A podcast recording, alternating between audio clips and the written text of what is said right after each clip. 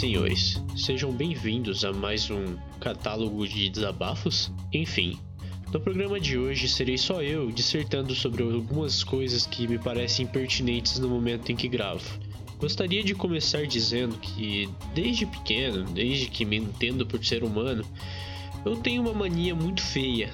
Não é bem uma mania, mas um sentimento, uma coisa, uma necessidade.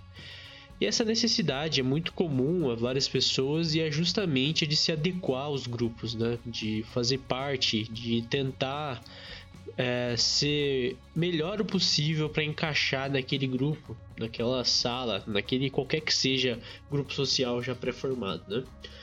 Então, por muitas vezes, eu tento fazer as coisas isso eu melhorei muito, é claro, né? Mas o que eu quero dizer é que, ainda quando pequeno, eu tinha muito isso de mudar quem eu era ou forjar quem eu era para ser uma outra pessoa de modo a agradar as outras pessoas, né?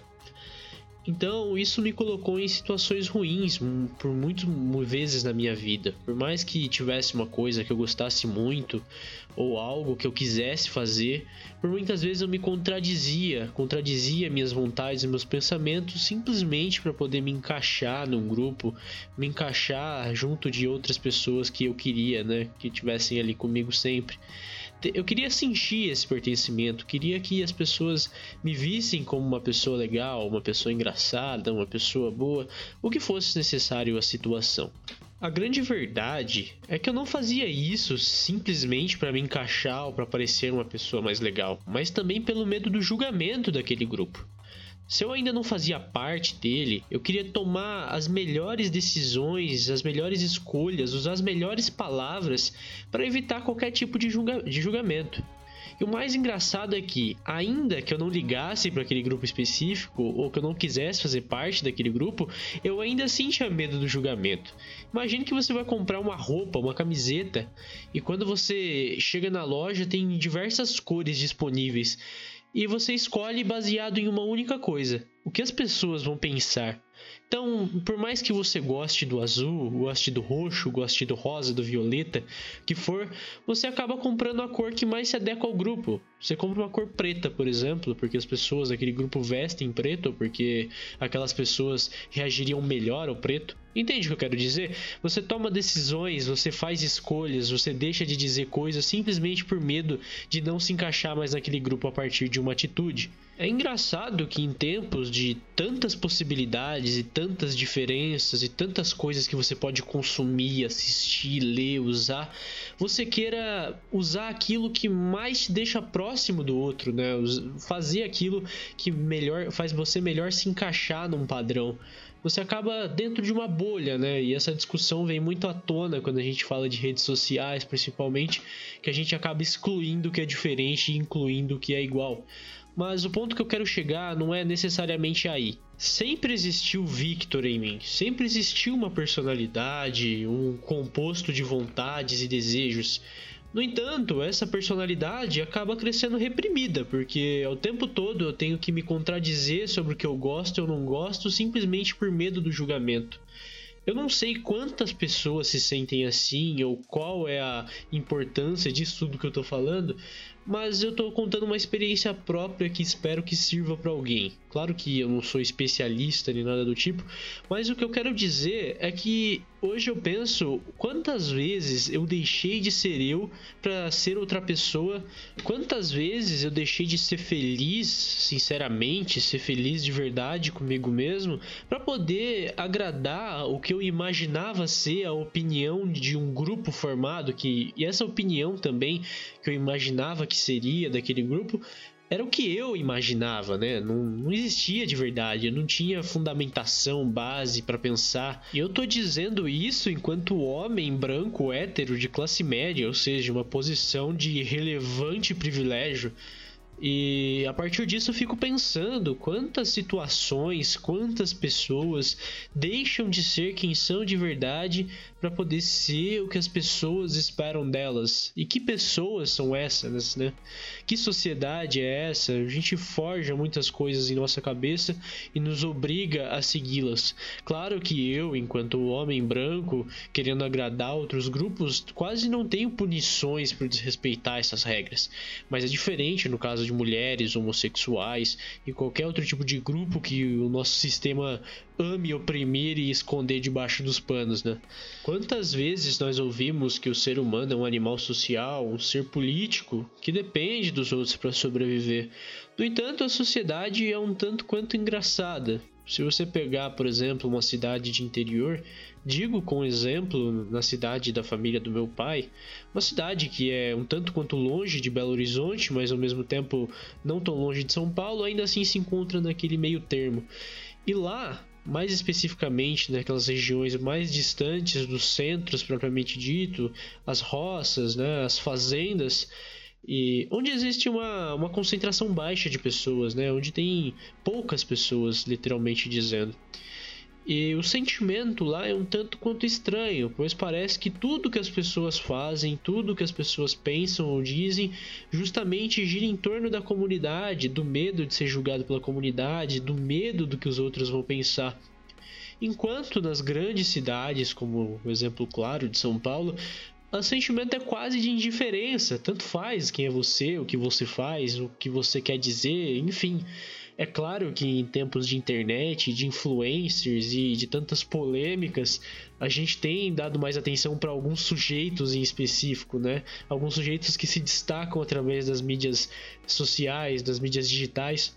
Mas ao mesmo tempo, o, o ser humano em si, o homem médio paulista, paulistano, enfim, ele é só mais uma pessoa, só mais um no meio da multidão que não faz muita diferença para ninguém, né?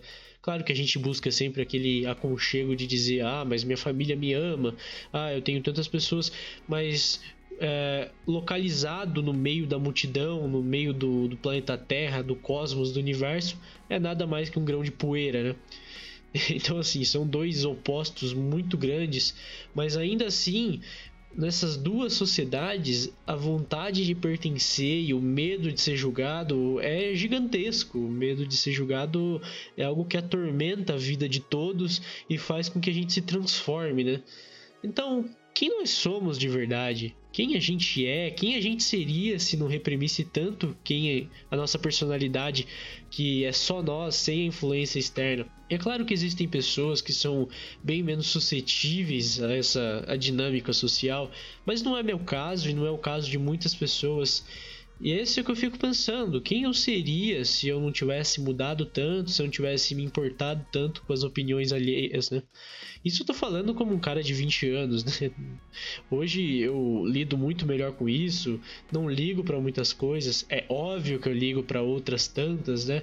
Mas não chega ao ponto de eu ter que fazer a decoração do meu quarto ou mudar a disposição dos meus móveis só porque se alguém vir aqui vai reclamar ou vai achar estranho ou vou ficar mal falado por causa disso. É claro que tanto a situação do pertencimento, de tentar pertencer a um grupo, assim como na situação de uma comunidade pequena, onde tudo gira em torno da própria comunidade, a situação pode se agravar em muito no sentido de linchamentos, de agressões físicas, né? Numa cidade mais metropolitana, assim, claro que a gente vai contar com a força do Estado para deter muito dessas coisas, e não que nas cidades interioranas isso não exista, mas há algum tempo com certeza existia e ainda existe, é claro, né? A gente finge que não existe para parecer que a gente é civilizado. E isso tem acontecido também nas redes sociais, se você for fazer uma comparação meio rápida, né? As redes sociais se comportam como uma pequena sociedade. O seu perfil no Facebook, no Instagram, é uma pequena comunidade baseada em seus gostos pessoais e tudo mais. E ali você cria o seu padrão, você cria o que você curte, você cria ali um, uma barreira em seu entorno que a, até ali é o que você defende, o que você gosta, e depois dali é o estranho, né? É uma sociedade totalmente é, diferente para você. Mas ainda que você tenha construído toda essa rede baseada só no que você gosta, só no que, você, no que te traz felicidade, é, você ainda posta fotos, ainda compartilha aquilo que tenta agradar o máximo possível aquelas pessoas que estão ali no meio. Se você vê uma postagem ou você tira uma foto que potencialmente pode desagradar alguém ali daquele seu círculo social mais próximo, você dificilmente vai postar, ou então você vai pensar muitas vezes antes de fazer isso. E você já vive numa ilusão, né? Você já vive nesse grupo que gosta só das coisas que você gosta, como se aquele mundo fosse perfeito. E ainda assim você pensa muito antes de dizer alguma coisa, ou falar, ou postar alguma coisa, né? E o quanto isso é danoso pra gente, né? O quanto é danoso para quem a gente é de verdade. A minha preocupação é no sentido de que a gente olha para aquilo que faz parte da nossa comunidade como amigo, como aliado, e a gente olha para aquilo que está do lado de fora como inimigo. E imagine se isso estoura de verdade, se uma pessoa que não gosta das mesmas coisas que você gosta, ou melhor, gosta, pode ser que goste de uma, de uma só coisa que você não gosta, ela acaba adentrando essa sua rede de amigos e ela faz o compartilhamento de uma coisa que você não gosta e obviamente nenhum daqueles amigos da sua rede gostam também. E aí você estoura com essa pessoa, seu grupo estoura com essa pessoa e começa essa relação de guerra, de bom e mal, amigo e inimigo, e isso dá margem para linchamentos virtuais, se não linchamentos físicos também, né? É, mais uma vez, queria ressaltar que eu não sou especialista em nada que eu tô falando e por óbvio que as coisas não acontecem simples assim e que muitas, muitas das situações fogem a essa regra que eu tô dizendo, mas o objetivo desse quadro é justamente falar abertamente sobre o que eu tenho pensado ultimamente. As redes sociais foram capazes de potencializar em larga escala aquele meu sentimento lá de quando pequeno na escola e querer fazer parte do maior número de grupo, grupos possíveis, agradar o maior número de pessoas possível possíveis, a rede social conseguiu fazer isso em uma escala mundial, uma escala global, com todas as pessoas que você conhece, com seus pais, seus primos, seus amigos, seus. Enfim, ela fez isso com todas as pessoas. Porque cada vez mais a gente tem se fechado nessa bolha, cada vez mais a gente tem se reprimido para postar só aquilo que agrada, só aquilo que vai atingir e fazer o máximo de pessoas curtirem, compartilharem. Claro que se você é uma pessoa mais esclarecida, uma pessoa que já tem algum contato com isso, já reflete sobre isso, você não vai ser tão atingido, mas a gente sabe que a média do povo, pelo menos o povo brasileiro, não tem, não tem como falar dos outros países, a média do povo brasileiro não tem essa reflexão, não tem esse conhecimento. As redes sociais elas parecem incríveis a quem usa. Ali tem tudo, tem, suas, tem os seus amigos, você recebe curtidas, você recebe notificações no seu celular, gera ali uma dopaminazinha, né? Você, putz, postei uma coisa e tantas pessoas comentaram, tantas pessoas curtiram, não para de chegar notificação, caramba, que felicidade.